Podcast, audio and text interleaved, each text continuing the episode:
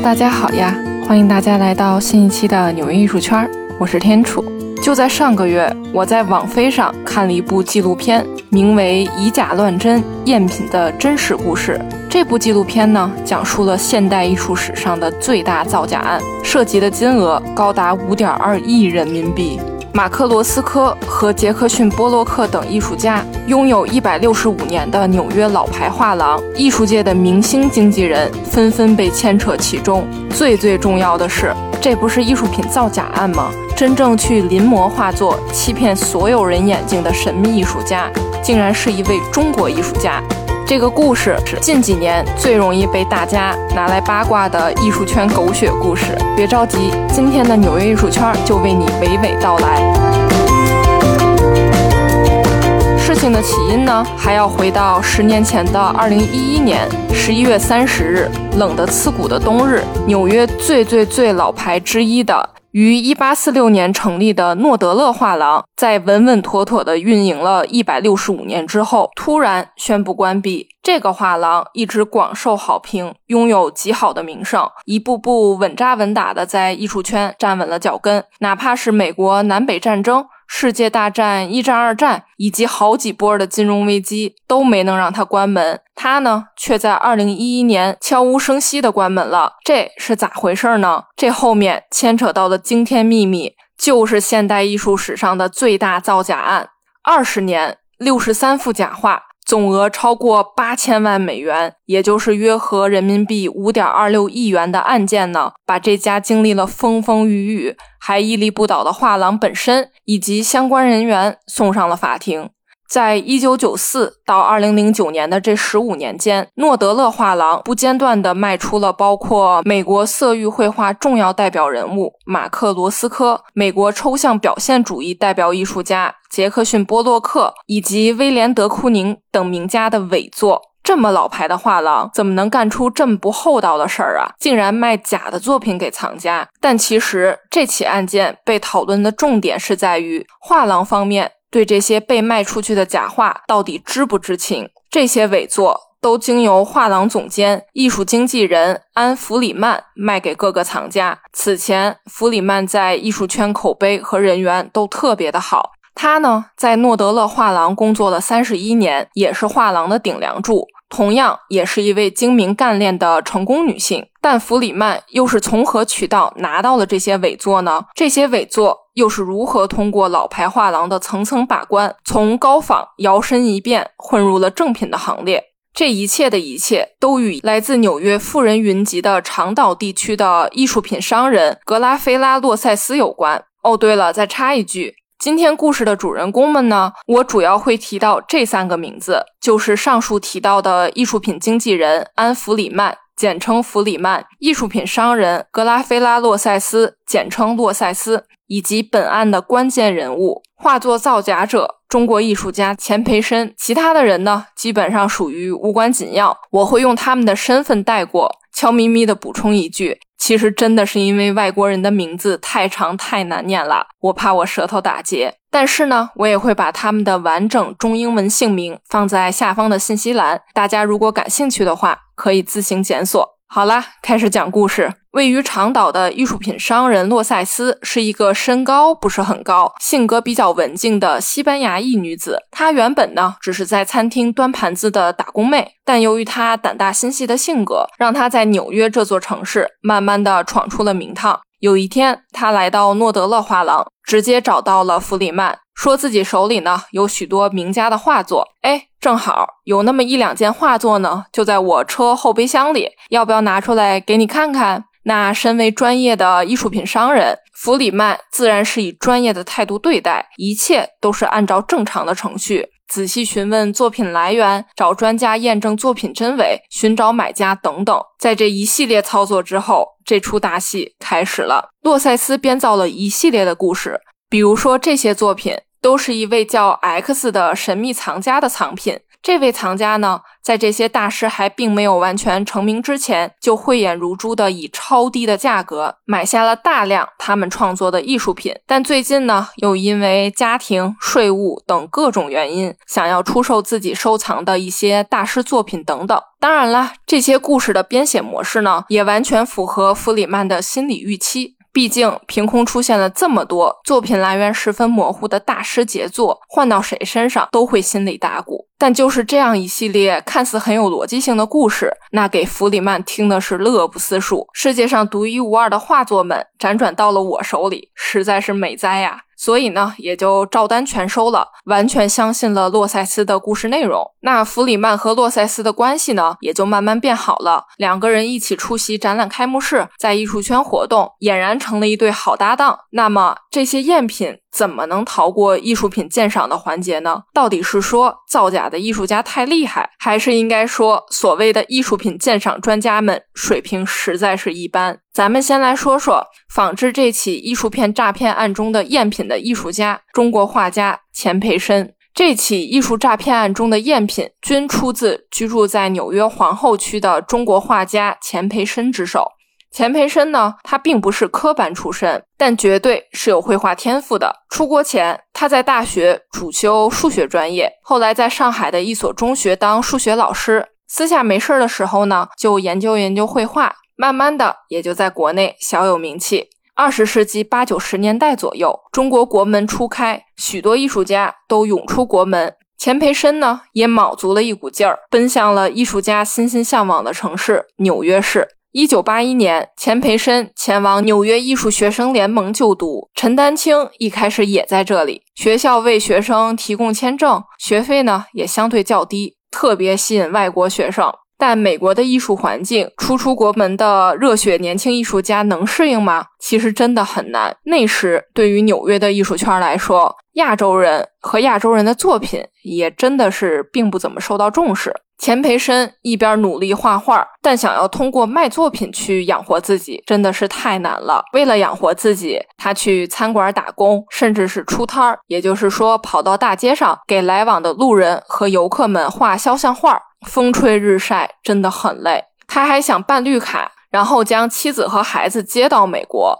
这个就更别提了，他碰上了骗子律师，办绿卡的大笔美金也都打水漂了，真的是看不到一点希望和出路。就在此时，赚钱的机会送上门了。有一天，钱培生像往常一样在街头织画摊营业，一个西班牙男子出现了，并且主动跟他交流起来。这个西班牙人就是当时洛塞斯的男朋友。就在那会儿，洛塞斯和男朋友已经在谋划一盘大棋了。也就是将假画神不知鬼不觉的卖给有钱人，这可比踏踏实实的去倒卖艺术品要血赚多了。洛塞斯男友呢，绝对是个狠人。年轻的时候开车给客户送海鲜，他觉得纽约市真的太堵车，太耽误时间了，就直接买了辆二手救护车，警铃一开，谁都不爱的架势，在纽约横行霸道，畅行无阻。并且在接受这个纪录片导演采访结束之后呢，他还想要将美国传奇歌手鲍勃迪伦的一个口琴卖给纪录片导演，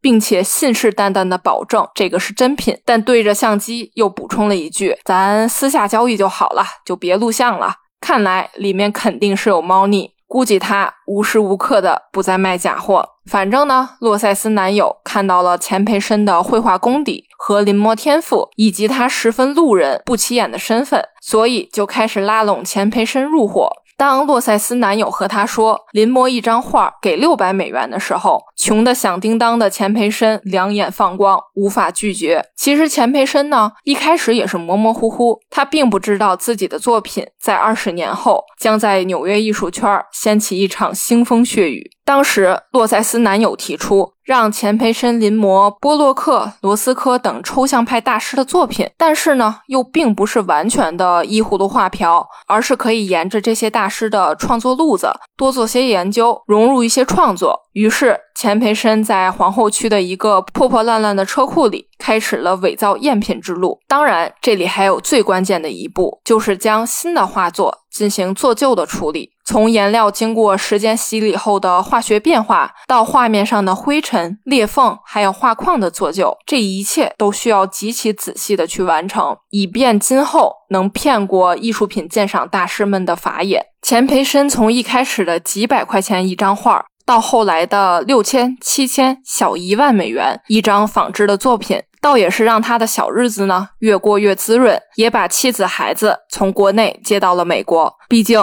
没有谁能和钱过不去。从一九九零年代早期到二零零九年，这个小团体共仿制销售了数十幅大师作品，包括马克·罗斯科、杰克逊·波洛克、罗伯特·马瑟威尔等等，谋取了巨额暴利。想想看，一幅最终卖给藏家八百二十万美元的作品。钱培生可能只能赚不到一万美金，其中大部分的差价全都被洛塞斯和男友赚走了。你肯定要问了。画作在买卖之前，肯定要经过一些专业方面的认证，来鉴定它的真伪吧。虽说这是很主观的东西，不一定能够达到百分之百的准确率，但通过颜料的化学层面鉴定，总能有个百分之九十九的准确率吧。这里呢，还有一个特别狗血和尴尬的事情发生：诺德勒画廊销售出的这几十幅假画呢，也没有任何收藏记录，也没有艺术家出具的证书。反正总而言之，就是它的来源真的是太模糊了。所以在买卖他们之前，弗里曼呢也聘请了艺术界有。关专家进行鉴赏，出具相关证明。毕竟有了真品证明，画作来源不清不楚也就无所谓了，略有一种自欺欺人的感觉。不过嘛，物以稀为贵，突然冒出头的大师杰作，让许多藏家杀红了眼，纷纷蠢蠢欲动，要买买买。美术馆呢，也都投来了橄榄枝，想要将这些画作记录到美术馆的系统中。对于钱培生仿制的马克·罗斯科的伪作，所有被请到的艺术类专家纷纷表示：“哎呀妈呀，之前见都没见过，这也太漂亮了吧！”并且他们中的大多数都给出了鉴赏证明为真。所以，到底应该说钱培生的绘画技巧太牛了呢，还是应该说罗斯科、波洛克等大师响当当的名号让专家们丧失了鉴赏能力呢？这其中。就包括马克·罗斯科的儿子，他就给出了真品证明。这难道就是传说中的坑爹吗？有没有被啪啪打脸的感觉？这件事本身呢，就已经很尴尬了。这些给出真品证明的专家们，比如说艺术史学家、博物馆策展人、修复师。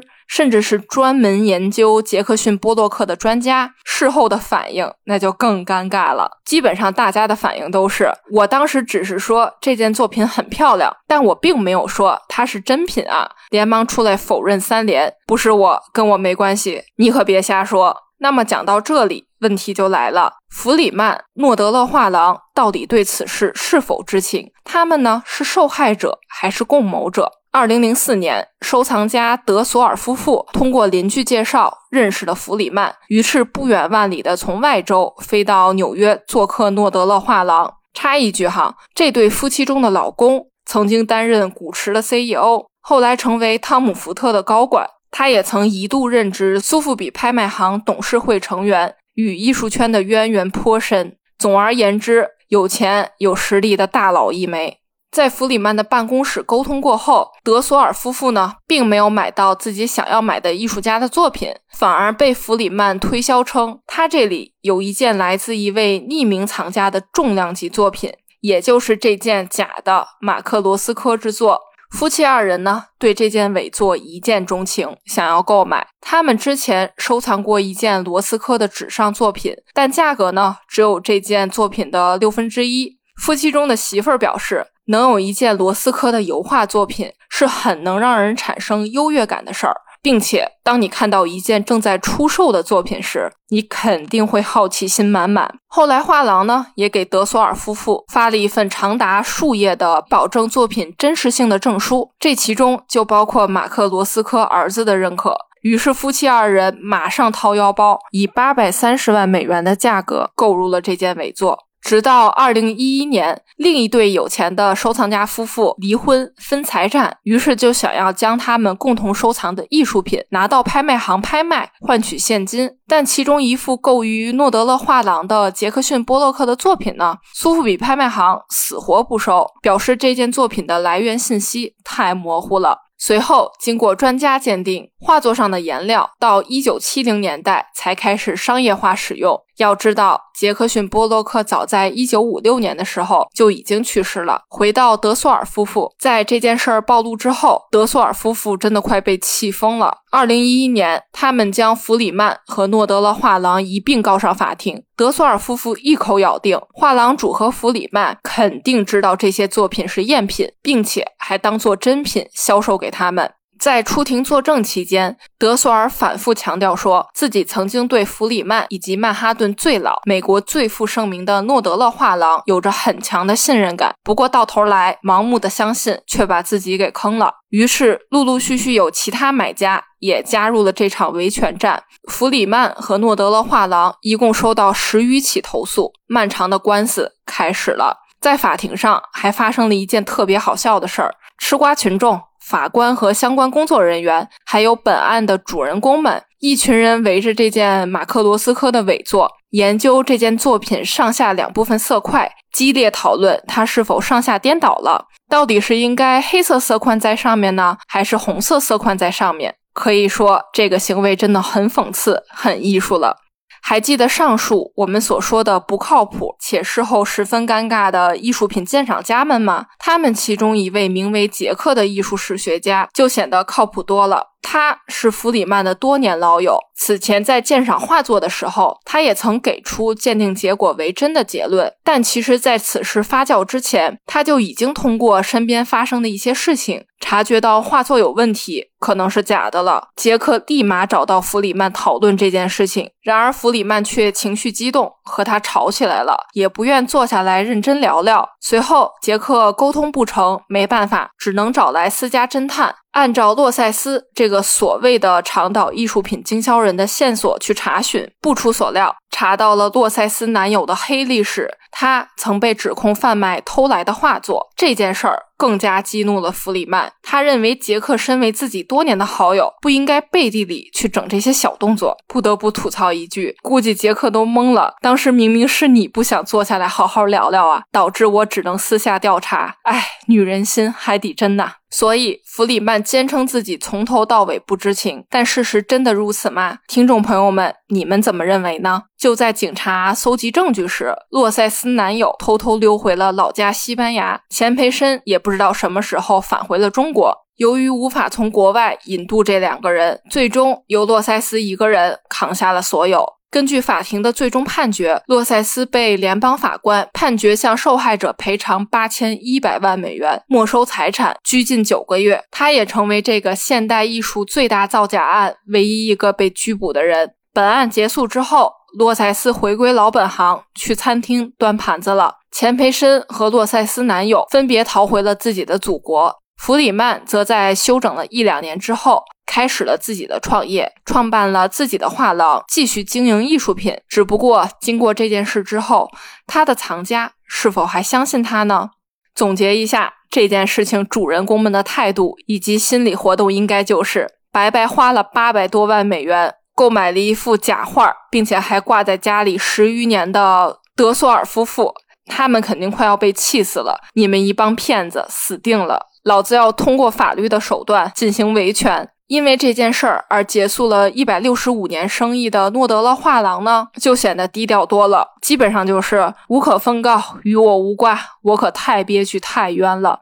深藏功与名的，用精湛的模仿画技骗了所有人的钱培申，拍一拍衣袖，我早就走了。为这些伪作进行专业鉴定并给出肯定结果的鉴赏专家们，也包括马克罗斯科的儿子。他们呢，尴尬的极力狡辩。我只是说这些作品很漂亮，但并不代表我承认他们是正品。其实话外音就是：天哪，赶紧狡辩，真的太丢人了。洛塞斯男友，当然了，早就已经是前男友了。他呢，肯定会说出一些冠冕堂皇的话。洛塞斯是我孩子的母亲，我很尊重她。她比我厉害，比我强势，这一切都是她的想法，我是无辜的。话外音呢，当然就是幸亏我跑得快。整件事件的中心人物，画廊艺术品经理人弗里曼呢，一定是重要的话说三遍。我坚信这些话是真的，是真的，是真的。疯狂为自己洗脑。本案唯一被判刑的艺术品商人洛塞斯，肯定就想。好家伙，这么多人牵扯其中，结果就我一个人被抓了，这也太不公平了吧！好啦，不知道今天艺术圈的抓马故事你是否喜欢呢？这一期的纽约艺术圈就是这样啦。纽约不仅是资本之都，也是世界文化之都。当你身处纽约时，你已无所不能。这里是纽约艺术圈，我是天楚，我在纽约。